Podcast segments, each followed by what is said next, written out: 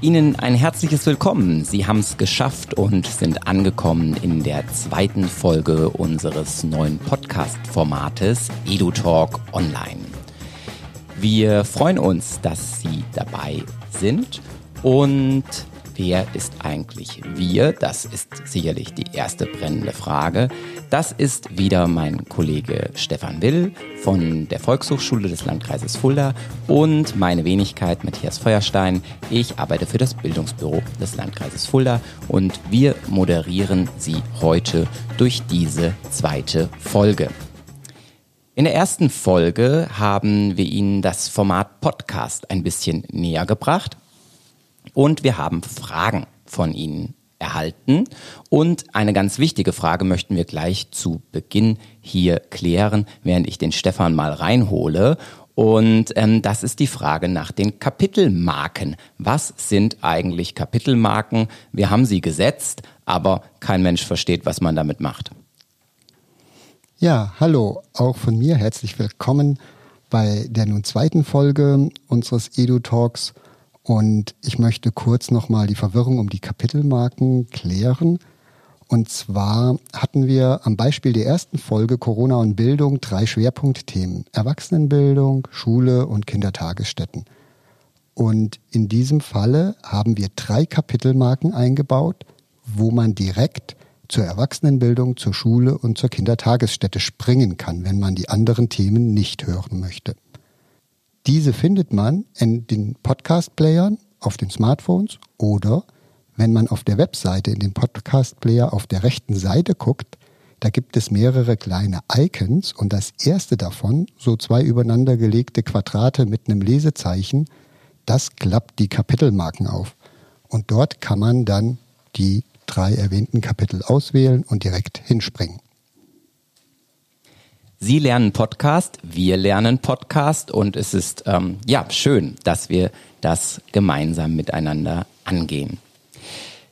Wir haben uns in der letzten Folge mit einem sehr aktuellen Thema und für Sie alle immer noch aktuellen Thema beschäftigt, nämlich der Umgang der Bildungseinrichtungen hier in der Region Fulda mit der Corona-Krise, der Corona-Pandemie und dass immer wieder das Thema Digitales ähm, zur Sprache gekommen als eine der Lösungsstrategien, die wir zur Verfügung haben, um mit den aktuellen Herausforderungen einen Umgang zu finden. Digitalisierung in der Bildung soll ja auch so eines der Trägerthemen unseres Podcasts sein.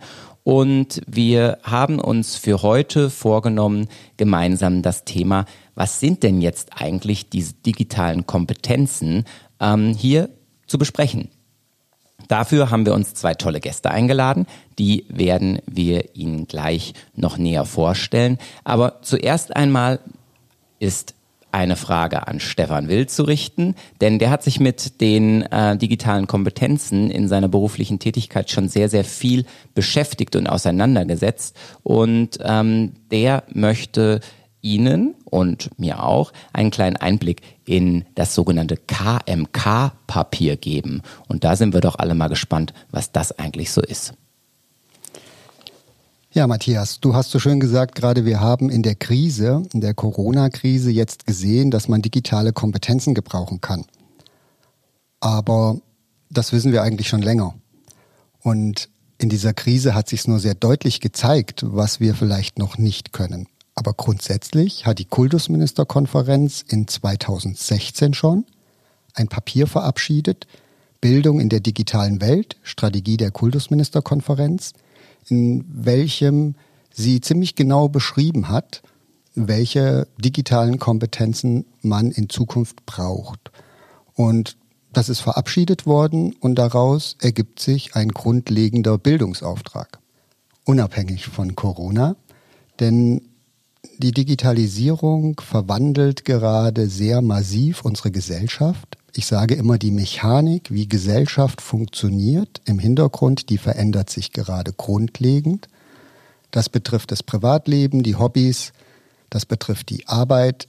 Überall verändern sich Geschäftsmodelle, Abläufe, Funktionen, Zugänge. An manchen Stellen sehen wir das sehr, an manchen Stellen ist das sehr schleichend, Aber projizieren wir das auf die nächsten zehn Jahre. Was brauchen die Menschen, die jetzt in Schule sind, die jetzt in Hochschule sind? Aber was brauchen eigentlich alle anderen Menschen in diesem Land auch, um, und jetzt kommt der springende Punkt, in einer Zukunft noch teilhaben zu können? Es geht tatsächlich um Teilhabe, um Gestalten am eigenen Leben, in der Gesellschaft, im Beruf, in der Demokratie. Wenn wir gucken, dass unsere Demokratie auch durchaus ähm, gerade sehr spannende Zeiten erlebt und Herausforderungen gegenübersteht. All dort braucht man in Zukunft, wenn man weiter mündiger Bürger sein möchte, auch digitale Grundkompetenzen. Heißt provokant gesagt, deine These ist, wer in Zukunft nicht die digitalen Kompetenzen beherrscht, kann einpacken. Ja, zugespitzt kann man das tatsächlich so sagen. Es ist, geht langsam, es passiert nicht sofort, aber an vielen Stellen merken wir das, wenn wir ein ganz einfaches Beispiel machen. Viele Seniorinnen und Senioren haben tatsächlich Probleme, weil auf den Dörfern draußen die Banken, die Filialen schließen und wie komme ich an mein Geld? Diese Automaten dort sind ja auch nicht sehr bedienerfreundlich, ist auch ein Medium, was sie nie gelernt haben. Und jetzt sollen sie das am Computer machen. Und man kann am Computer bei Homebanking, tatsächlich auch Fehler machen. Aber wenn man es richtig macht, kann man es durchaus riskieren. Also man kann damit gut zurechtkommen. So, das wäre jetzt ein Skill, den man bräuchte und der zum Beispiel in diesen digitalen Grundkompetenzen festgeschrieben ist. Es geht aber viel weiter. Wir haben das jetzt bei Corona gesehen, zum Beispiel ein virtueller Arztbesuch, wo es dann essentiell wird, dass ich die Technologie beherrsche, dass ich einen, ähm, Ärztl einen ärztlichen Befund, eine, einen Sprechstundentermin bekomme. Und ähm, nicht nur Corona ist das Problem. Wenn wir in die Fläche in Deutschland gucken, haben wir große Probleme, in weniger besiedelten Räumen genügend Hausarztpraxen zu haben. Und da wird es sich durchsetzen, dass man online an einer Sprechstunde teilnehmen kann. Und das sind jetzt nur so ein paar ganz handfeste Beispiele, die vor uns stehen und ja, wo man, wenn man teilhaben möchte, einfach Grundkompetenzen braucht.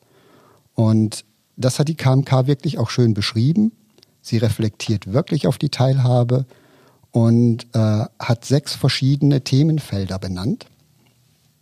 Suchen, verarbeiten und aufbewahren, kommunizieren und kooperieren, produzieren und präsentieren, schützen und sicher agieren, Problemlösen und handeln, analysieren und reflektieren. wenn ich das alles kann, dann bin ich weiterhin mit dabei im Club naja, es gibt noch ein paar andere Sachen, die man können muss.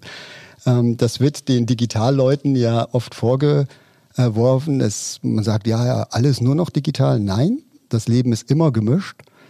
Wir brauchen weiterhin, und das sagt die Kultusministerkonferenz an der Stelle auch, wir brauchen unsere Kulturtechniken, um an dieser Gesellschaft teilhaben zu können und um diese gestalten zu können. Und sie nennt es explizit neben diesen digitalen äh, Kompetenzen in dem Papier eben Rechnen, Schreiben, Lesen. Und dann sieht man aber, welche herausragende Stellung eigentlich diesen, es sind insgesamt 61 Kompetenzfelder oder sechs Kompetenzfelder mit 61 Unterpunkten. Das klingt übersichtlich und handhabbar. Ja, das ist super. Also ich sage jedem, der sich jetzt vorstellt, äh, wie man das macht, dann sage ich, okay, die Aufgabe ist ungefähr so, wie wenn wir uns jetzt vereinbaren, also die Lernaufgabe, um das alles tatsächlich zu können. Das könnte man sich so vorstellen, wie eine neue Sprache zu lernen. Also wir nehmen uns jetzt vor, dass ganz Deutschland in drei Jahren fließend Russisch sprechen kann und das ganze Leben auf Russisch abhandeln kann. Das ist ungefähr die Herausforderung.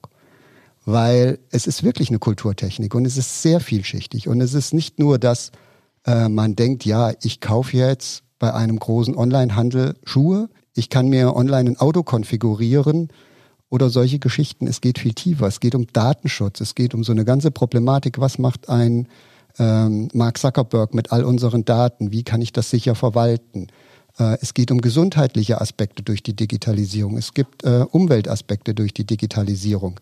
Es geht darum, wie man selbst seine ganzen ähm, seine ganze Arbeits- und Lernumgebung so praktisch gestalten kann, dass die Tools einem helfen.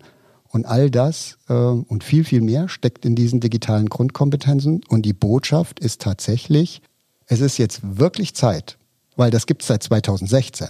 Ja? Und die KMK hat in dem Papier vereinbart, dass alle Bundesländer Schülerinnen und Schüler, die in dem Schuljahr 2018-19 eingeschult werden, diese Kompetenzen vermittelt. Das heißt, es ist schon am Laufen. Es ist ein hehres Ziel und ich glaube auch, dass es eine große Herausforderung ist und es wird nicht immer lustig. Aber jetzt Schlusssatz, Corona hat einfach gezeigt, wie ein Brandbeschleuniger, dass man sowas wirklich im echten Leben gebrauchen kann. Und dass es nicht nur die Nerds oder die Freaks gebrauchen oder die, die gut gebildet sind und sich daraus Vorteile erarbeiten mit diesem zusätzlichen Wissen, weil sie manche Dinge einfach verkürzt, schneller, effektiver erledigen können, sondern es ist tatsächlich eine Kulturtechnik, eine Erweiterung unserer Kulturtechniken und damit Basis für jeden Bürger, für jede Bürgerin in diesem Land. Und wir wollen heute mit unseren Gästen darüber sprechen, wie wir das eigentlich schaffen können, dass wir diese Kompetenzen auch an den Bürger, an die Bürgerin letztendlich ähm, ja dorthin bekommen, diese fördern können. Denn alle Bildungsverantwortlichen unter Ihnen wissen, denen erzähle ich da nichts Neues, Kompetenzen ist kein Päckchen mit Fachwissen, was wir aus dem Flieger abwerfen und zack, hat die Person ähm, das Päckchen gefangen und schon ist ähm, entsprechend die Kompetenz erworben. So funktioniert der Laden ja leider nicht, sondern Kompetenzen sind letztlich ja Dinge, die wir von außen nur fördern können und die sich über einen sehr langen Prozess bilden müssen in der Person selber, damit eine Handlungsfähigkeit entsteht, um auf neue Situationen entsprechend vorbereitet reagieren zu können. Wie das also gelingen kann, dass man diesen Weg zusammengeht, wollen wir jetzt miteinander diskutieren. Und da darf ich als erstes begrüßen den Dr. Christoph Köck, der ist Verbandsdirektor der, des Hessischen Volkshochschulverbandes und der hat in seinem Leben schon ganz schön viel mit Digitalisierung gearbeitet. Und ähm, das Thema erweiterte Lernwelten wird er uns sicherlich ein bisschen näher bringen und das sogenannte Manifest zur digitalen Transformation der Volkshochschulen. Das klingt hochtrabend und wichtig. Ähm, und da interessiert uns natürlich auch, was sich da eigentlich dahinter verbirgt. Erstmal ein herzliches Willkommen. Dankeschön, Matthias.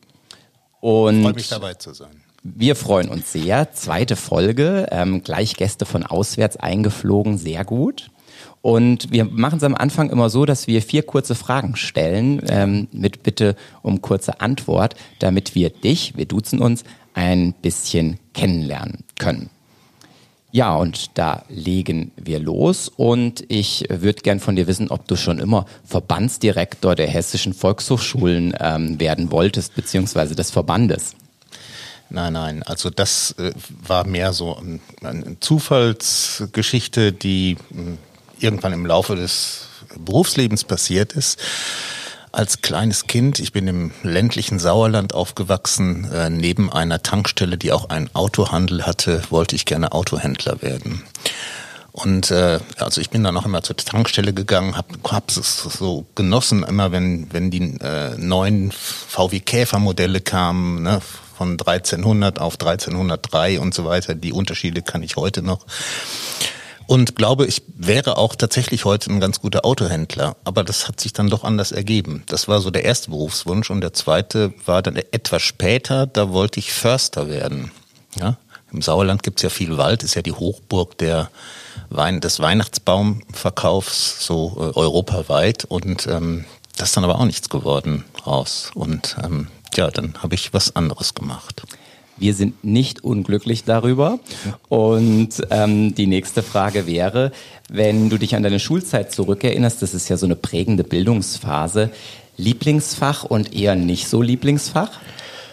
Ja, ähm, ich fange gleich mal mit dem nicht so Lieblingsfach an. Das waren eigentlich naturwissenschaftliche Fächer wie Chemie und Physik, obwohl ich mich da eigentlich schon so für die Dinge interessiert habe, aber die wurden so mh, hm, nicht so mir gerecht zumindest ähm, aufbereitet in meiner Schule, die ich ansonsten sehr geschätzt habe, die Schule. Aber gerade in diesen Fächern ist das irgendwie nicht so wirklich gelungen. Ja? Das kommt vielleicht auch daran, dass man mit den Fächern dann so hm, in der Pubertät äh, ähm, damit konfrontiert wird und da vielleicht auch andere Aufmerksamkeiten noch entstehen. Aber ähm, das war zumindest eine Geschichte, die mir nicht so gepasst hat. Ähm, besonders interessiert habe ich mich für Geschichte.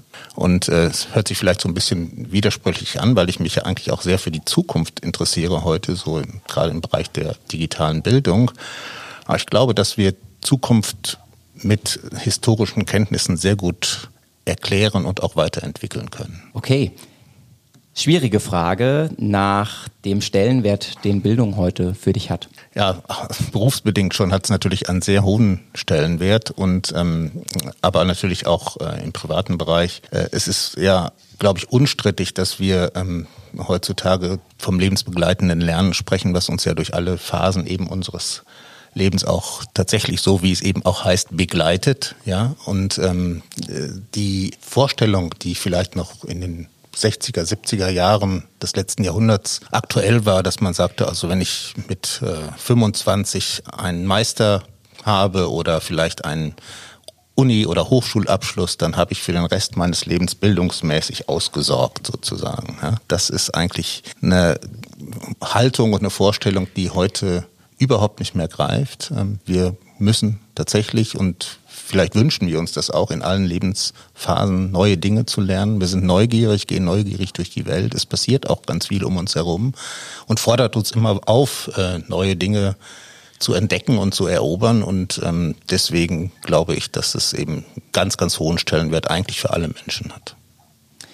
Und zum guten Schluss noch, was ist die größte Errungenschaft, die die Digitalisierung in dein Leben gebracht hat? In mein Leben, ja. Also da würde ich mal sagen, das ist tatsächlich, ähm, das würde ich mal so sagen, die Vernetzung von Welt.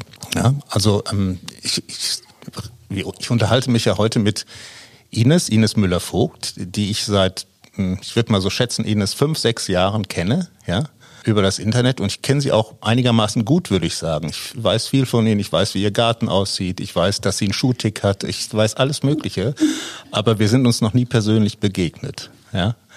Und äh, das finde ich also eine tolle, tolle Gelegenheit heute, dass wir uns hier treffen. Zwar immer noch nicht persönlich, aber immerhin äh, schon im direkten Gespräch.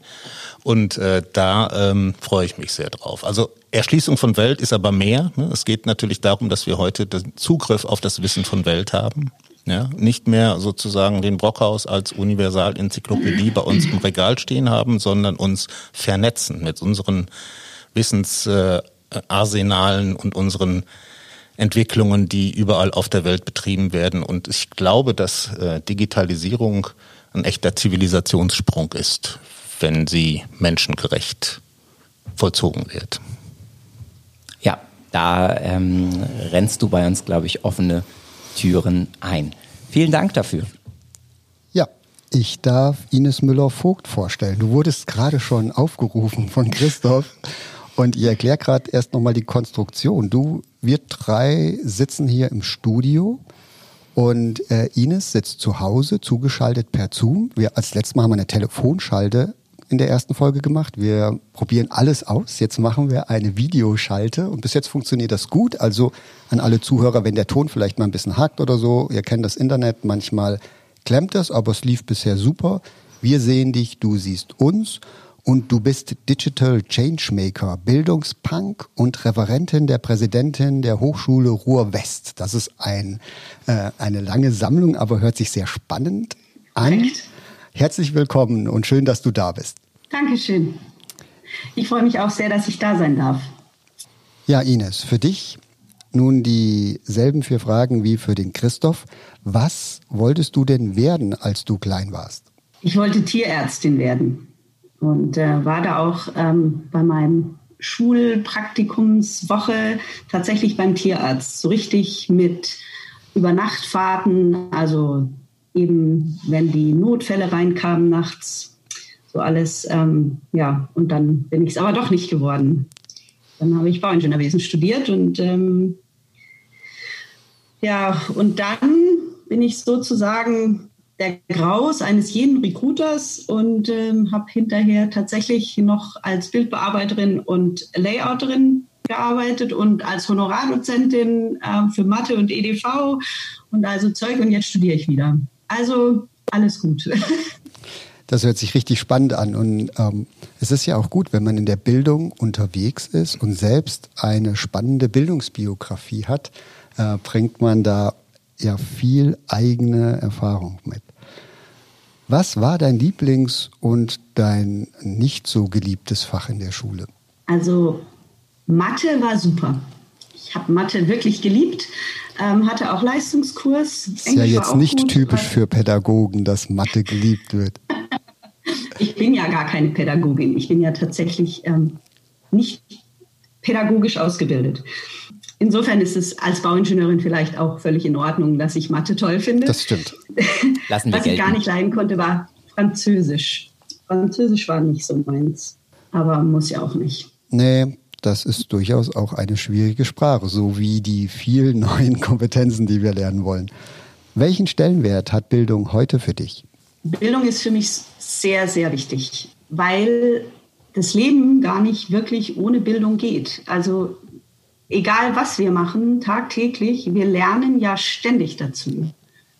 Das heißt, ähm, ob wir jetzt im Beruf uns tatsächlich aktiv weiterbilden oder ob wir einfach nur unsere Arbeit machen und mit ähm, neuen Dingen konfrontiert werden, die wir vorher so noch nicht gekannt haben oder auch im Privaten uns umorientieren müssen, aus welchen Gründen auch immer. Also wir lernen ja immer. Insofern ist Bildung super wichtig. Dankeschön. Und wir wollten das ja kurz halten. Wir haben schon viel geplaudert bei den ersten vier Fragen. Die letzte Frage. Was ist die größte persönliche Errungenschaft, welche die Digitalisierung für dich bereitgehalten hat? Für mich ist das Internet das Wichtigste, weil es genau das ähm, ermöglicht, was der Christoph vorhin so schön ausgeführt hat. Um es kurz zu halten. Okay. Ja, vielen Dank für die Eingangsrunde. Ja, und wir wollen direkt loslegen. Es geht um die digitalen Kompetenzen. Es geht um den Grundbildungsauftrag, der damit einhergeht. Und Frage, ja, vielleicht erstmal an euch beide, starten wir mit Christoph. Wie ist denn so dein Verständnis von diesem Grundbildungsauftrag, ähm, von diesem Auftrag, den vielleicht auch die KMK, den Bildungseinrichtungen ins Hausaufgabenheft schreibt? Hm. Ja, vielleicht erstmal noch mal so ein bisschen zum, zum, zur Ausgangsbeschreibung zurück, die der Stefan eben gemacht hat. Er hat ja gesagt, äh, es ist so, ein, so, eine Art neue Kulturtechnik, ja? diese Grundbildungskompetenz, ähm, digitale Bildung. Und die steht sozusagen auf einer Ebene mit Lesen, Schreiben und Rechnen. Ja?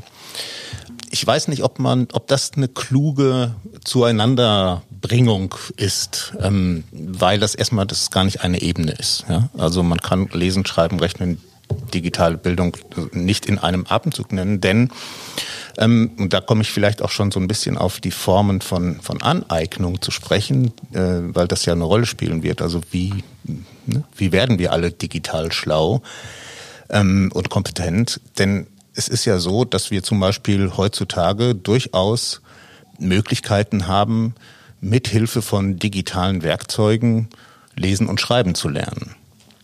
Ja, also das ist ja eine, eine, Geschichte, die auch zusammengehört. Also wenn ich mir zum Beispiel meine Kinder anschaue, die Jüngeren, die sind jetzt so neun und dreizehn, ähm, die haben schon in einer relativ frühen Lebensphase über ihre, die, über ihre sozialen Medien, in denen sie sind, äh, sehr früh angefangen zu schreiben auf einer Ebene, äh, in der, äh, die man in der Schule zum Beispiel nicht hat. Ja?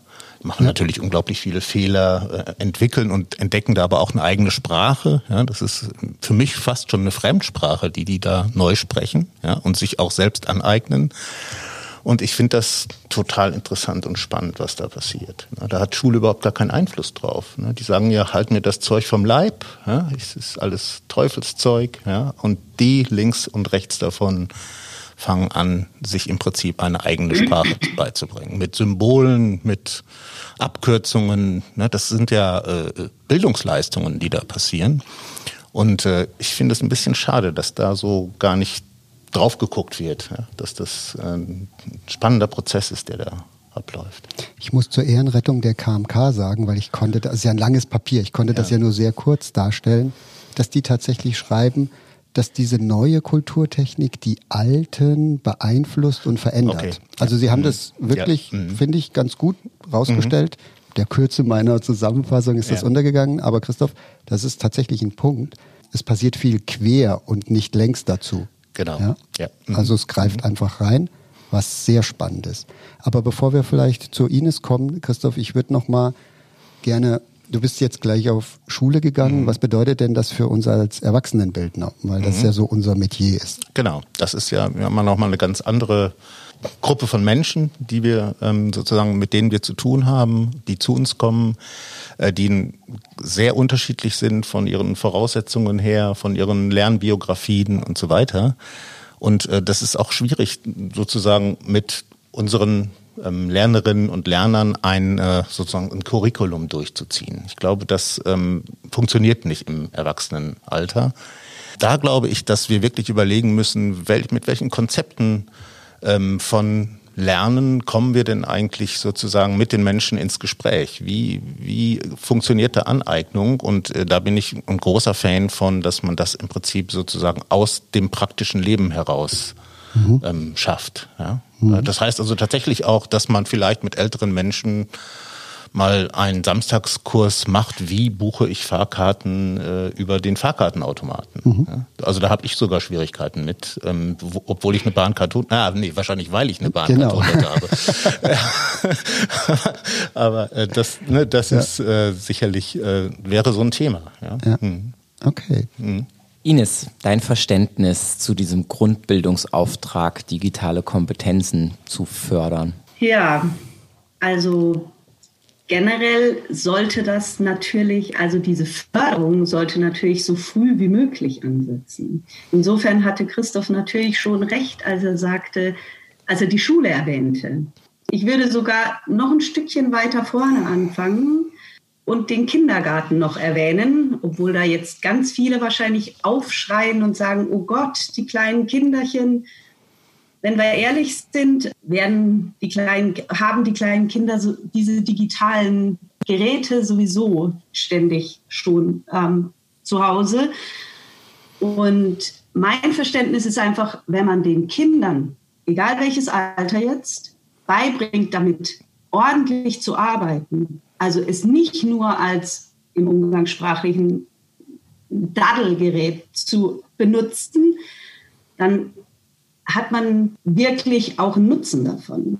Okay, das heißt also möglichst früh ansetzen. Das ist ähm, fast ein bisschen ein Spoiler auf unsere äh, nächste Folge. Da werden wir nämlich ähm, den Aspekt in der frühkindlichen Bildung näher beleuchten und mal gucken, ob es einen Aufschrei gibt oder ob es vielleicht doch ein bisschen ähm, zustimmendes Nicken gibt. Ähm, ich kann immer die schöne Geschichte erzählen von meinem Sohn, der, ähm, als wir umgezogen sind, dann zum ersten Mal in seinem Leben mit ungefähr vier Jahren einen Fernseher gesehen hat und entsetzt war, dass man das nicht mit Touch bedienen kann, so wie ein iPad. Ja. Ähm, und da dachte ich auch, okay, hier passiert was und da braucht es einfach einen Lebenswelteinbezug, ähm, auch in den Einrichtungen von frühkindlicher Bildung, von Schule, eigentlich von allen Bildungsinstitutionen, ähm, damit wir hier vorankommen. Ja, spannend wäre natürlich jetzt, wie kommt, das ist vorhin angeklungen, dieser Grundbildungsauftrag denn jetzt an den Menschen? Wir haben von dir, Christoph, schon gehört, ja, praktisch wäre es sehr gut, da anzusetzen an den Bedürfnislagen ähm, der Leute. Hm. Wenn sie eine Fahrkarte brauchen, dann übe ich das mit denen. Hm. Haben wir da noch mehr Ideen hier im Pool? Ja, wenn ich mal so ketzerisch dazwischen gehen kann, also es ist natürlich eigentlich ja tragisch, dass wir solche Kurse machen müssen. Ja? Ähm, also das, äh, das hat ja auch was damit zu tun, wie sozusagen die Rahmung von Technik ist bei uns. Ja? Also wir haben äh, im Prinzip äh, da, ähm, also ist so eins meiner Lieblingsthemen, die sogenannte Usability. Ja? Also das, das heißt also die Nutzungsfreundlichkeit von Soft und Hardware, die glaube ich einer ähm, einer Durchdringung von digitaler Grundbildung äh, einigermaßen im Wege steht. Also ich verstehe das immer nicht, wie man zum Beispiel einen Fahrkartenautomaten der DB so jenseits aller vernünftigen ähm, äh, äh, Suchbewegungen und Surfwege und so weiter gestalten kann. Das ist mir wirklich total schleierhaft. Wenn, also ich, ich stelle mir vor, warum machen so Ingenieure, weiß nicht, Ines, machen das Ingenieure oder keine Ahnung, äh, wer da beteiligt ist bei solchen Automaten, aber sind die eigentlich mal unterwegs mit älteren Menschen und schauen sich das mal an, was da eigentlich passiert? Ja? Ähm, also da ist also auch meiner Ansicht nach ein, Bildungsleck bei den Produzenten von solchen äh, Dingen, mit denen wir alltäglich zu tun haben. Ähm, und da würde ich gerne irgendwas aufsatteln. Also da auf der Produzentenseite braucht es meiner Ansicht nach eine, eine ganz andere Rahmung, als wir sie bisher kennen. Es gibt auch ähm, äh, mittlerweile Oberflächen für speziell für ältere Menschen, die ähm, sehr, sehr viel stärker auf die Lebenssituation äh, zugeschnitten sind, auch auf Beeinträchtigungen, die im Alter dazukommen, schlechte Augen, mhm. ähm, motorische ähm, äh, Einschränkungen und so weiter. Äh, aber das spielt irgendwie so im Alltag noch keine Rolle. Da sehe ich allerdings auch die Volkshochschulen gefordert und die Erwachsenenbildungseinrichtungen. Ne? Also hier noch stärker reinzugehen. Äh, auch was ihr eben schon erwähnt hattet, das Thema digitale Gesundheit, Gesundheitsvorsorge, Telemedizin, das wird auf jeden Fall kommen. Das ist ein ganz großes Thema der nächsten ja. Jahre. Und äh, da müssen im Prinzip die älteren Menschen um uns herum auch fit sein. Und äh, da sehe ich uns auch ein bisschen in der Verantwortung, muss ich sagen. Du hast gerade uns als Volkshochschule angesprochen. Mhm. Wir zwei, wir sind jetzt ja schon lange unterwegs zu dem Thema und mhm. wir erleben leider aber immer wieder auch die Ablehnung der Lehrenden, ähm, dass sie sowas nicht unterrichten möchten. Mhm.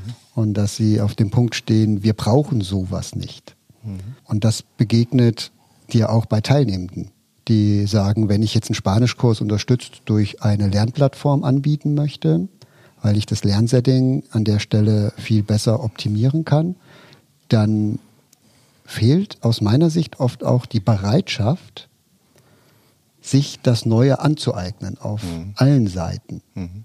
Ja. Hast du eine. Idee dazu, wie wir äh, damit umgehen können? Weil es ist ja letztendlich tatsächlich auch ein Bildungsauftrag. Es ist ja ähm, ich hatte mal eine Chefin, die hat gesagt, wir sind nicht bei Wünsch dir was. Ähm, es ist halt schwierig, wenn man nicht lesen und schreiben kann, in dieser Gesellschaft zurechtzukommen. Und ich erinnere mich dran, das hat jetzt auch nicht so viel Spaß gemacht, Grammatikregeln zu lernen. Ja. Und es quält mich heute noch manchmal. Mhm. So, wie kriegen wir die Leute dazu, dass sie sich diesem Thema annehmen?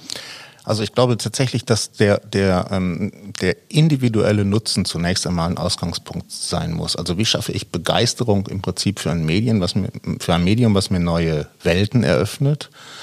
Und äh, also wir wissen eigentlich, dass zum Beispiel, ähm, wenn ich als älterer Mensch äh, mit meinen Enkeln, die irgendwo auf der Welt verstreut sind, ähm, Video chatten kann, dass das zum Beispiel ein Auslöser ist, um sich auch digitalen Geräten stärker zu öffnen. Mhm. Ja? Äh, ich sag mal ganz ehrlich, vielleicht ähm, müsste so auch ein, ein, Sprachkurs aufgebaut sein, ne? dass man erstmal so ein bisschen versucht, so ähm, Freunde in aller Welt zu finden in der Sprache, die man gerade lernen möchte oder so. Ne? Und äh, dass das vielleicht am Anfang steht und nicht, wie, wie heißt du und wie heiß ich, sondern äh, ganz andere Dinge. Und da vielleicht auch diese diese Entdeckungsfunktion, die das Internet ja mitbringt, ja, dass die im Prinzip, also, ne, dass das eine Attraktivität bekommt. Also ja. der Lerner wird zum Entdecker sozusagen. Ja. Mhm. Ist aber nicht so einfach, aber da brauchen wir Konzepte dafür, glaube ich. Ines, an Hochschule, wie erlebst du es da? Ähm, Gibt es da die fertigen, ich hatte mal Latein, ich glaube der Plural ist Curricula, um digitale Kompetenzen äh, zu erlernen oder gefördert zu bekommen? Oder läuft das da ähnlich wie in Schule so nebenbei, weil man ja im Matheunterricht vielleicht mal eine Cloud bedienen könnte? Ich fange jetzt nicht an zu lachen, aber ähm, also Generell ist es natürlich so, dass die Hochschule gerne hätte, dass alle da schon digital kompetent sind. Da die ähm, Schule das ja aber nicht bereitstellt, hat auch die Hochschule eigentlich keine, also kein Curriculum dafür. Also zumindest, es gibt mit Sicherheit Ausnahmen, die meisten Hochschulen, sage ich. Also dieses, diese Grundkompetenzen sieht die sehen die Hochschulen nicht zwingend als ihre Aufgabe an, glaube ich. Ähm, weil natürlich auch die Studierenden doch schon, ich sage jetzt mal, älter sind. Und dann eigentlich davon aus, dass die da schon ganz gut drin sind. Tatsächlich ist es aber so, dass sie es eben dann doch nicht sind. Und ähm, jetzt hatten wir ja gerade, oder jetzt haben wir im Moment sogar noch das Corona-Semester. Und alles musste von jetzt auf nachher umgestellt werden. Und es ist tatsächlich ein Riesenproblem. Es ist auch ein Problem von der Teilhabe. Ja, also es gibt, die meisten Menschen haben inzwischen ein Smartphone, aber ganz viele haben ja gar keinen PC mehr zu Hause. Also selbst wenn ich dann Grundkompetenzen habe, kann ich dann nicht zwingend ähm, teilhaben an der ganzen Geschichte. Und, ähm, und ich glaube, das ist auch noch ein Riesenproblem, dass, dass eben auch die, die Rahmenbedingungen teilweise gar nicht gegeben sind, dass ich mir die Grundkompetenzen eventuell aneignen kann. Das heißt, ja, das heißt Gehst du auf technische Ausstattung ganz konkret? Ich kann eben am Smartphone keine Hausarbeit schreiben beispielsweise, was ich im derzeit digitalen Semester durchaus vielleicht mal tun müsste. Zum Beispiel ähm, oder wenn ich eine Online-Klausur schreibe, muss ich ja auch noch ähm, für dieses sogenannte Proctoring, wo ich äh, zeigen muss, dass neben mir und hinter mir und seitlich niemand ist, der mir hilft oder auch keine, keine anderen Hilfsmittel, muss ich ja zumindest mal zwei Geräte haben. Ja, ich muss eine Kamera haben, die, das, die meinen Raum zeigt und ich muss eine Kamera haben, wo mich der Professor oder der Lehrende tatsächlich beobachten kann. Und manche Menschen und das ist leider auch im Großraum Stuttgart zum Beispiel so, haben ja noch nicht mal ordentliches Internet. Das ist nochmal eine neue Dimension, die du mir gerade aufgezeigt hast und vielleicht auch dem einen oder anderen Hörer, der nicht so in der Hochschullandschaft äh, unterwegs ist, dass Prüfungssituationen ähm, da ähm, nochmal so werden, wie wenn ich bei Post ein Ident-Verfahren oder sowas machen muss, ähm, um ein neues Konto zu eröffnen. Sehr spannend auf jeden Fall. Ines, ich will noch mal zum Thema Schule kommen. Da bist du ja auch ein wenig bewandert und bleibe bei der Infrastruktur. Uns hat es sehr gewundert, wie das, dieser Shutdown kam, das, was du gerade schon gesagt hast zu Studenten, wir auch in vielen Familien festgestellt haben, äh, gutbürgerlichen Familien, dass eigentlich kein funktionierender PC oder Drucker im Haushalt war und das dann halt wirklich auch schwierig gemacht hat, für die Kinder teilzuhaben. Und das ist ja aber auch eine Aussage, ähm, was Christoph Forrer auch schon mal so ein bisschen angedeutet hat, also die Bedeutung der Technik im eigenen Haushalt oder im eigenen Leben beschränkt sich in der Regel auf das Smartphone. Da wird auch durchaus viel Geld ausgegeben, ja, weil es auch ein Statussymbol geworden ist. Aber ich sage jetzt mal ernsthafte Werkzeuge, die stehen vielleicht öfters hinten an und stehen nicht auf der Prioritätenliste oben. Und ich würde jetzt einfach mal, das ist jetzt eine Vermutung, die konkurrieren gegen Urlaub, größeres Auto und solche Sachen, weil man kann sein Geld nur einmal ausgeben. Oder wie siehst du diese Situation, dass ja, viele Schülerinnen und Schüler gar nicht in der Lage waren, an solchen Sachen teilzuhaben? Also ich glaube tatsächlich nicht, dass es an der Konkurrenz zu Urlaub oder so hängt. Es war bisher überhaupt nicht notwendig in Deutschland für die Schule einen Computer zu besitzen. Das mhm. muss man einfach so sehen. Es war nicht notwendig. Ähm, ich bin mir sicher, dass in etlichen Haushalten durchaus ein Computer ähm, da ist. Aber das ist vielleicht der Arbeitscomputer vom Vater oder von der Mutter. Und äh, wenn ich jetzt mal meinen Arbeitsrechner nehme, den darf ich nicht meinen Kindern zur Verfügung stellen. Noch dazu muss man ja auch sagen, in dieser Zeit waren ja ganz viele und haben von zu Hause aus gearbeitet. Das heißt, die haben ihre Rechner selber gekauft, äh, gebraucht. Und dass ich jetzt, sagen wir mal, ich habe drei Kinder und ich kaufe jedem Kind jetzt in der Corona-Zeit einen eigenen Rechner, weil jedes Kind zu einer anderen Zeit irgendwelche Videokonferenzen hat, ist ja völlig utopisch. Ja. Also das ist ja sogar für privilegierte Menschen, die wirklich gutes Geld verdienen, völlig utopisch. Ja? Und hinterher braucht man dann die Rechner nicht mehr, weil das nächste Schuljahr soll ja schon wieder ganz normal laufen. Ich glaube das nicht. Aber eigentlich soll es in Präsenz laufen. Und alle sind froh, wenn wir wieder zum Status quo von vor Corona zurückkommen. Und da muss ich sagen, da muss man dann vielleicht tatsächlich auch mal drüber nachdenken, ob man nicht generell vielleicht anders unterrichten müsste, damit die Familien auch die Notwendigkeit sehen, dass die Kinder ihre eigenen Rechner haben. Ja, oder den Nutzen sehen, ja. Wenn ich jetzt, das ist jetzt schon wieder sehr speziell, aber alle fordern ja immer in Deutschland, die Kinder müssen programmieren lernen. Oder sollten, ja. Wenigstens, wer sich interessiert, weil ich glaube, es gibt mehr Kinder, die sich dafür interessieren, als es Angebote gibt. Man könnte sie wahrscheinlich begeistern mit einem guten schulischen Angebot. Und das kann man halt nicht auf dem Smartphone, also programmieren. Dazu bräuchte man so etwas, was man zu Hause dann auch weiter, das hat ja auch den Charme, die Nacht durchzumachen und was zu coden und auszuprobieren und gucken, ob das geht. Aber das hieße, wenn wir uns diese ganze Situation angucken, was so ein neuer Grundbildungsauftrag macht, macht der eigentlich was mit dem Staat, mit äh, Schulen, mit Curriculum, mit der Telekom, die Glasfaser verbuddeln muss, aber er macht auch was mit uns als Eltern, äh, als Familie dass man sozusagen auch sich um diese Infrastruktur selbst kümmern muss und dass vielleicht aber auch der Staat schauen muss für Kinder, wie wir das jetzt in Hessen gerade haben, wo es viel oder bundesweit durch den äh, digital aufgestockten Digitalpakt, dass auch Geräte zur Verfügung gestellt werden müssen, weil du ja auch berechtigt gesagt hast, wenn ich drei Kinder habe, die das alle gleichzeitig brauchen und Vater und Mutter brauchen auch noch ein Gerät, weil sie zu Hause arbeiten, das führt ja viele, vieles ad absurdum nachher. Also vielleicht braucht man Leihgeräte. Vielleicht ist das auch, ich gucke den Christoph auch gerade an, vielleicht ist das auch was, was man in Volkshochschulen braucht, weiß ich nicht. Aber das Thema Infrastruktur ist tatsächlich, was ich jetzt von euch beiden mitnehme, ein Thema, was man beackern muss. Mhm. Auf jeden Fall.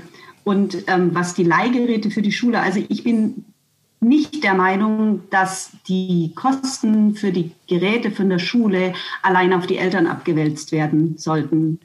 Ähm, und das nicht nur, weil das sich viele vielleicht gar nicht leisten können, sondern auch deswegen, weil ja der Staat durchaus eine Bildungspflicht hat gegenüber den Kindern. Deswegen haben wir die Schulpflicht.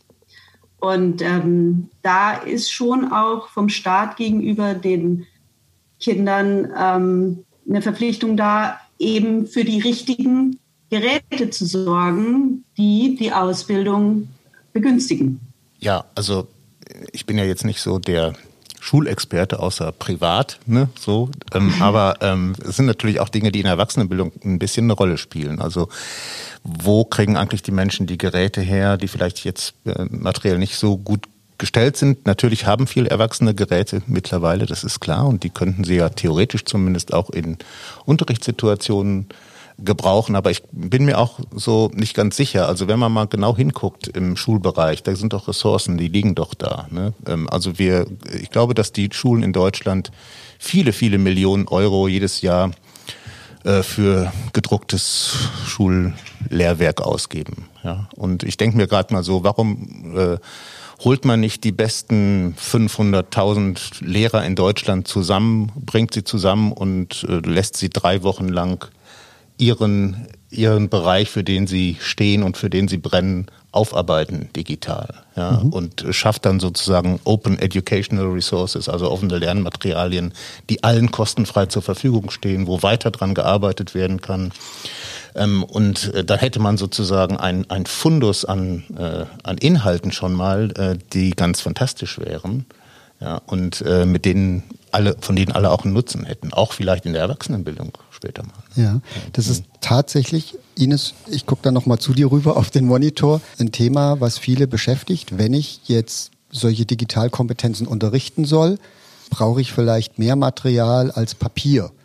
Und also im Sinne von digitalem Content ähm, und nicht nur ein Buch, das kann gut sein und das gehört auch dazu, aber man muss ja auch immer die Skills einüben und da wäre es halt auch gut, wenn man digitalen Content hätte, der zum Unterricht äh, geeignet ist. Wie sieht es in Schule und Hochschule da aus? Oder welche Bewegungen gibt es vielleicht auch? Der Christoph hat Open Educational Resources genannt. Das ist sicherlich ein wichtiger Ansatz.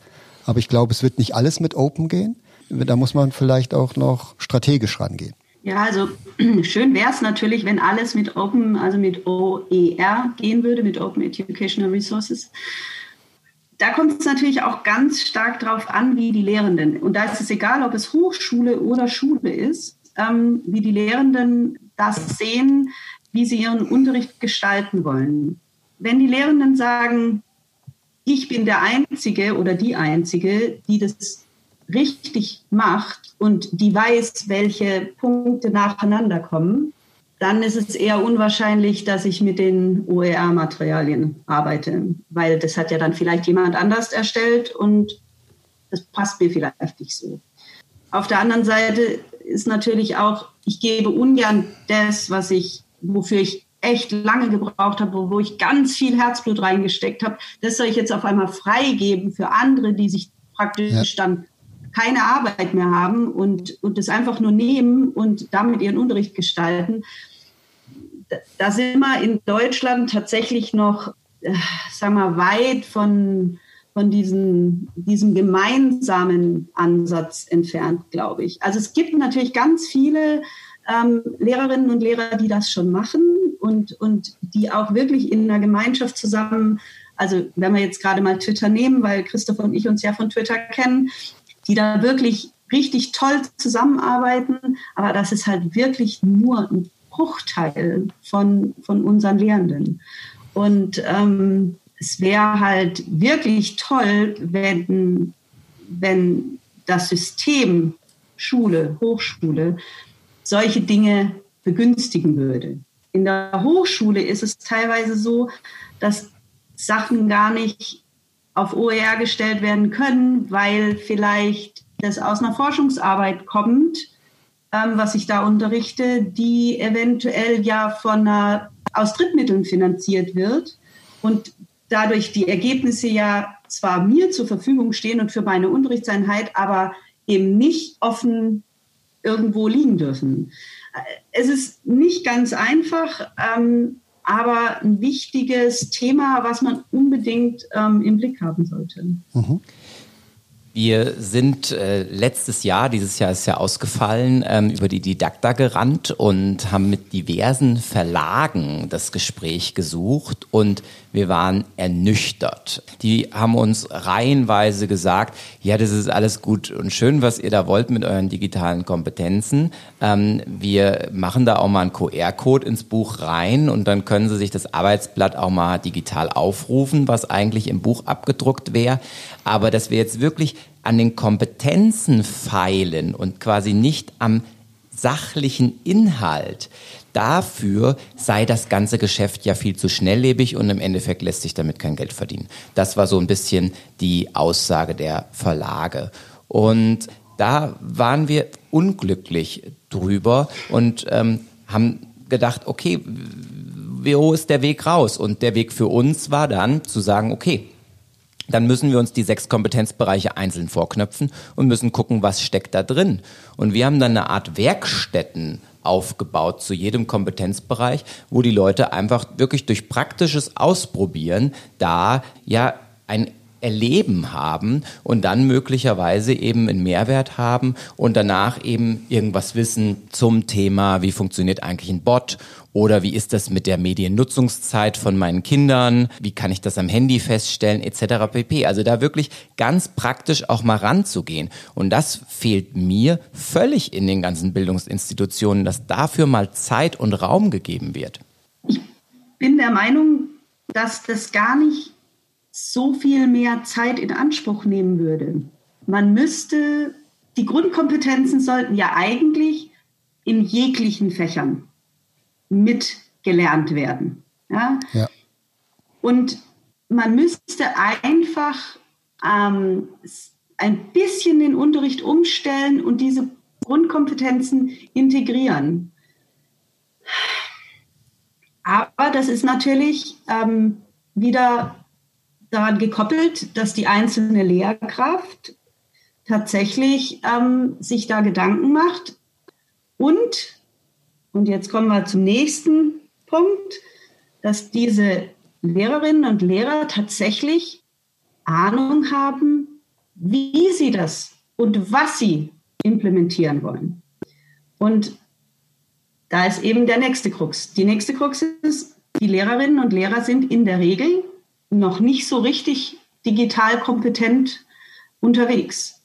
Christoph, du bist Verbandsdirektor. Entsprechend bist du auf Ebenen unterwegs, wo man viel spricht mit äh, Verantwortungsträgern, auch ja. politischen Verantwortungsträgern.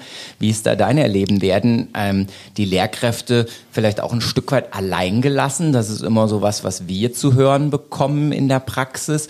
Ähm, oder, ja, sag ich mal, mangelt es denen an Motivation? Das würde ich jetzt den Lehrkräften gar nicht unterstellen. Also da gibt's immer so eine und so eine. Ne? Und ich glaube schon, dass auch viele jetzt in der Corona-Zeit eine, äh, Motivation entwickelt haben, ähm, digitale Kompetenzen stärker zu entwickeln als bisher. Und das merkt man auch. Also ähm, viele Kolleginnen und Kollegen aus der Lehrerschaft, äh, die berichten auch davon, wie sie jetzt ne, stressigen Alltag und so weiter äh, haben, hatten sie vorher auch, aber haben sie jetzt noch mehr, weil einfach ganz schnell was Neues gelernt werden musste. Aber es stimmt schon, also diese Vermutung, dass sie so ein bisschen allein gelassen werden, ja. Ne? Also ich habe ähm, einen Fall, da war es tatsächlich so, dass zum Beispiel die Schulleitung sich bei den Lehrern acht Wochen nicht gemeldet hatte. Ja, acht Wochen. Und eine Schulleitung hat meiner Ansicht nach wirklich eine absolut äh, tragende Rolle in diesem Prozess, diesen zu begleiten und auch ähm, äh, voranzutreiben. Das ist natürlich die eine Ebene. Die nächste Ebene ist natürlich dann, weil du es gefragt hast, Matthias, auch die Politik. Ja, ähm, und da ähm, sehen wir natürlich momentan noch, ich würde mal sagen, eine zögerliche Haltung. Ja, also die, die Chancen von Digitalisierung, ähm, was sozusagen Aneignung von Welt, sag ich halt immer, Lernen, lebenslanges Lernen angeht, sind tatsächlich meiner Ansicht nach noch nicht hinreichend ähm, äh, tatsächlich reflektiert. Es gibt ja in Hessen zum Beispiel jetzt ein Digitalministerium und ähm, es soll jetzt auch sozusagen eine digitale Strategie für Hessen äh, entwickelt werden. Äh, das ist ein spannender Prozess, aber man hat es hier mit äh, nebeneinander her operierenden Ministerien zu tun. Ja, das muss man mhm. äh, sich also wirklich auch bewusst machen. Äh, die Politik und auch die Administration in Deutschland arbeitet alles andere als digital vernetzt, ja, sondern sie arbeitet in Säulen und dort sozusagen ähm, das, was sie ja eigentlich fordern, also im Rahmen der KMK, Kooperation und Kommunikation, ja, das wirklich effizient, also wirklich auch mit einem gewissen Tempo, was jetzt vonnöten ist, auch auf die Reihe zu kriegen, da ähm, ist, glaube ich, noch viel Luft nach oben. Du sagst, die Politik ähm, ja, ist in der Suchbewegung ja. hin zu einer Strategie. Volkshochschule, was ähm, würdest du da sagen? Ist die Strategie in den nächsten Jahren? Kannst du das kurz umreißen? Ja, wir haben ja äh, tatsächlich im letzten Jahr ein digitales Manifest äh, ähm, äh, verabschiedet im Volkshochschulbereich in ganz Deutschland, also ähm, in der äh, Mitglieder im Mitgliederrat. Und äh, das, da geht's schon auch tatsächlich so in die Richtung, ähm, Digitalisierung bedeutet für die Bildungseinrichtungen eben nicht nur, dass sich beim Lernen etwas verändert. Das ist ja schon mal ein ganz großer Schritt, der erstmal gemacht werden muss, sondern wir fragen uns auch, welche neue Rolle bekommen eigentlich die Organisationen, die Bildungsorganisationen. Ja, ähm, sind die sozusagen mit dem, was sie jetzt tun, vorwiegend natürlich immer noch im analogen Bereich, den ich sehr wichtig finde, aber jetzt kommen sozusagen die digitalen Geschichten hinzu. Sind sie so richtig aufgestellt? Ja? Müssen wir uns nicht Gedanken darüber machen, dass wir vielleicht äh, Lernangebote haben, die nicht mehr an jeder Volkshochschule individuell gestrickt werden, sondern es gibt vielleicht auch wirklich tolle Sachen, die zentral gemacht werden, die aber vor Ort individuell begleitet werden müssen. Ja, also es, geht überhaupt nicht darum zu sagen, wir brauchen keine Volkshochschulen mehr, sondern wir müssen uns über die Rolle der Bildungseinrichtungen in der digitalen Welt tatsächlich ähm, Gedanken machen. Und äh, wir müssen uns meiner Ansicht nach sogar noch viel grundlegendere Gedanken machen, nämlich ob dieses System, was wir haben, also ähm, Schule dreigliedrig oder Zweigliedrigkeit, ähm, Hochschule, berufsbildende Einrichtungen und so weiter, äh, lebensbegleitendes Lernen mit Volkshochschulen oder freien Trägerorganisationen, ob das tatsächlich das ist, was uns da weiterträgt. Also auch äh, das gesamte System des lebenslangen Lernens, äh, im Prinzip vom Kindergarten bis ins hohe Alter, steht meiner Ansicht nach auf dem Prüfstand und ähm, da müssen wir uns einfach als ja, vom Steuerzahler bezahlte Expertinnen und Experten wirklich Gedanken dazu machen. Ja, wir müssen langsam zum Ende kommen. Die Zeit rennt immer so. Und ich würde eine letzte Frage in die Runde geben, die so auch durchaus das zusammenfassen kann, was wir gerade gesagt haben. Was ist denn jetzt unsere Verantwortung an unseren Stellen, was wir hier machen oder worauf wir Einfluss haben können? Was nehmen wir uns vor? Und ich stelle noch mal so ähm, den bösen Begriff Bildungsgerechtigkeit in den Raum. Äh, was macht jetzt Digitalisierung oder so ein Grundbildungsauftrag digitale Kompetenz vielleicht auch in diesem Kontext aus? Und würde vielleicht mit Ines einsteigen ähm, als Abschlussrunde. Ja, wo siehst du deine Rolle oder wo siehst du einen guten Weg, wo man sich in Schule und Hochschule engagieren kann, wo ein guter Ansatz ist, damit alle einen gerechten Zugang oder gerechte Teilhabe zur Bildung haben? Ich persönlich ähm, bin natürlich zunächst mal für meine Familie verantwortlich, dass meine Kinder die richtigen vielleicht Gerätschaften, also die richtige Infrastruktur haben. Dass ich die richtige Infrastruktur bieten kann, ähm, setzt natürlich voraus, dass die Infrastruktur, die mein Landkreis oder meine Stadt bietet, auch entsprechend ist. Ähm, wo ich meine, als Bildungspunk würde ich sagen, ist es, ist es unsere Aufgabe, also wir sind ja so eine Gruppe von, von sechs Frauen, dass wir die Vernetzung unter, unter den Lehrerinnen und Lehrern tatsächlich weiterhin ermöglichen, dass, dass Dinge geteilt werden, dass, dass neue Ideen auch weitergetragen werden und dass einfach ein Informationsfluss da ist, der essentiell wichtig ist, um neue Dinge tatsächlich auszuprobieren. Dass, dass die Leute auf Barcamps gehen, dass die Leute sich selber, also die, die Lehrerinnen und Lehrer selber weiterbilden, dass sie nicht warten drauf, dass die Politik oder, oder auch die Kultusministerien oder die Regierungspräsidien dafür sorgen, dass sie die Weiterbildung bekommen, sondern dass die Lehrerinnen und Lehrer das machen, was sie von ihren Schülerinnen und Schülern tatsächlich verlangen, nämlich dass sie sich selber was beibringen. Und, und ähm, das wäre schön. Und sobald sie das können, fällt es ihnen wahrscheinlich auch tatsächlich einfach, das zu integrieren in ihren Unterricht. Und ähm, es gibt wahnsinnig viele engagierte Lehrerinnen und Lehrer und die meine ich hier wirklich nicht ganz explizit, weil immer die Guten fühlen sich gleich angesprochen und angegriffen, ja. sondern, ähm, sondern ich rede von dem, von dem ganz großen Teil, der sich vielleicht auch gar nicht traut. Ja, man vergisst immer, dass die Leute Angst haben, aus ihrer Komfortzone rauszugehen. Und da muss man ja auch ansetzen. Ja, die Angst nehmen. Das ist auch bei den älteren Menschen so. Viele haben Angst, ich mache das Internet kaputt. Ne, Christoph? Ja. ist so, ja. Zu dem älteren Menschen weiter. Nein, ja, also tatsächlich, also dieses, ich frage ich frag mich ja die ganze Zeit, wie schaffen wir das, dass im Prinzip Vernetzung, ja, so wie du es auch gerade beschrieben hast, Ines, wie das im Prinzip, also sozusagen diese Chancen, die damit verbunden sind und die, äh, die die Dynamik, die hinter dem Internet steht, auch in puncto wirklich Lebensverbesserung, also wenn man das sozusagen auch ein bisschen stärker akzentuiert und Menschen, also auch äh, mit Menschen in Diskussionen geht, das auch vielleicht stärker verdeutlicht als bisher, dass wir im Prinzip so eine Art Bewegung für digitale Bildung bekommen. Ja? Mhm. Also die Volksschule ist ja auch eine Bewegung gewesen. Ja. Äh, in den, vor allen Dingen in den 1920er Jahren ja sehr stark. Ne? Wir hatten jetzt das 100-jährige Jubiläum im letzten Jahr, ist ja auch groß gefeiert worden. Und ich erinnere mich da so ein bisschen zurück, eben auch aus historischer Perspektive, wenn man sieht, mit, welchem, mit welcher Dynamik damals äh, Bildung bis in das kleinste Dorf hier im Landkreis Fulda betrieben ja. wurde. Ja, also das waren damals häufig natürlich Lehrerinnen und Lehrer, die da unterwegs waren. Ähm, heute könnten das auch junge Leute sein, die ihren Großeltern was beibringen. Ja? Und ja. umgekehrt können die denen natürlich auch was beibringen. Und äh, da kommt man vielleicht auch über bestimmte ähm, äh, Themen einfach gut ins Gespräch. Aber da müssen wir uns, glaube ich, echt so Konzepte überlegen. Ne? Wie schaffen wir da so eine Bewegung hinzubekommen, aber unter dem äh, unter dem großen Stichwort, es muss uns nutzen, was unser gesamtes Wohlergehen und äh, die äh, Zukunft unserer Gesellschaft im positiven Sinne angeht. Das ist, glaube ich, ganz wichtig dabei. Mhm. Hm. Die digitale Revolution. Wir schauen mal, ähm, ob wir vorne mitmarschieren dürfen.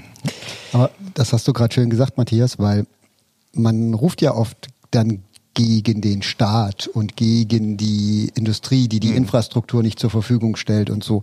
Aber ich finde, wir haben heute ähm, ganz gut rausbekommen, dass wir selber alle einen großen Anteil daran Absolut. haben, mhm.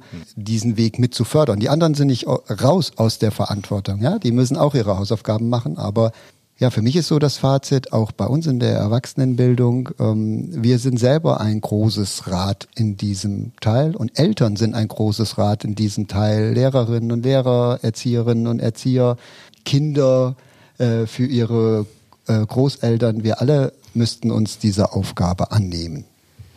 Ja, ich glaube, Verantwortungsgemeinschaft ja. ist ähm, das große Wort und die ganz große Lösung ähm, für eine Strategie, wie wir ähm, da die Zukunft auch gemeinsam dann gestalten können.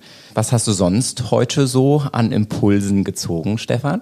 Ich das tut das jetzt nicht ganz inhaltlich, wobei es geht auch um Technikkompetenz. Ich bin begeistert, dass das mit Ines so gut geklappt hat hier mit unserer Schalte.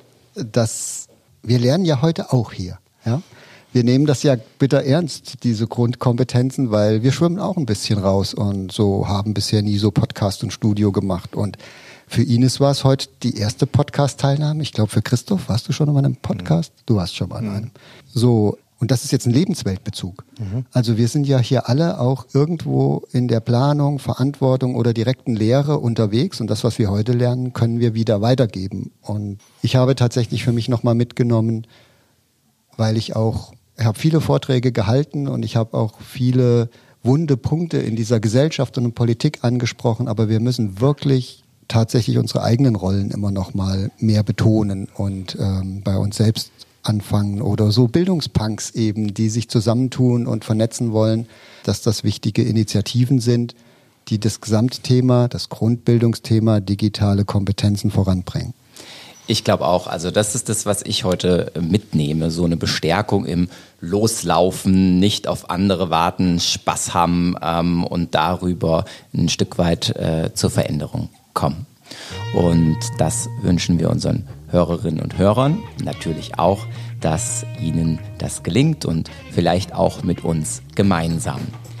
Wir werden im Anschluss an diese Sendung auch wieder sogenannte Show Notes bereithalten. Das sind Hintergrundinformationen, wo Sie ganz viel nachlesen können zu den Papieren, Strategien, die wir heute ähm, benannt haben. Außerdem gibt es natürlich auch Hinweise zu unseren Gästen ähm, und da können Sie sich dann gerne ein Stück weit weiter informieren. Ich bedanke mich ganz, ganz herzlich bei unseren beiden Gästen. Das war eine kurzweilige Ausgabe, zumindest für uns hier und wir hoffen auch für Sie zu Hause. Und der Ausblick ist auch da. Frühkindliche Bildung und das Digitale wird das Thema unserer nächsten Sendung sein. Und wir hoffen, Sie bleiben uns gewogen. Vielen Dank und tschüss. Tschüss. Tschüss. Tschüss. Vielen Dank. Danke.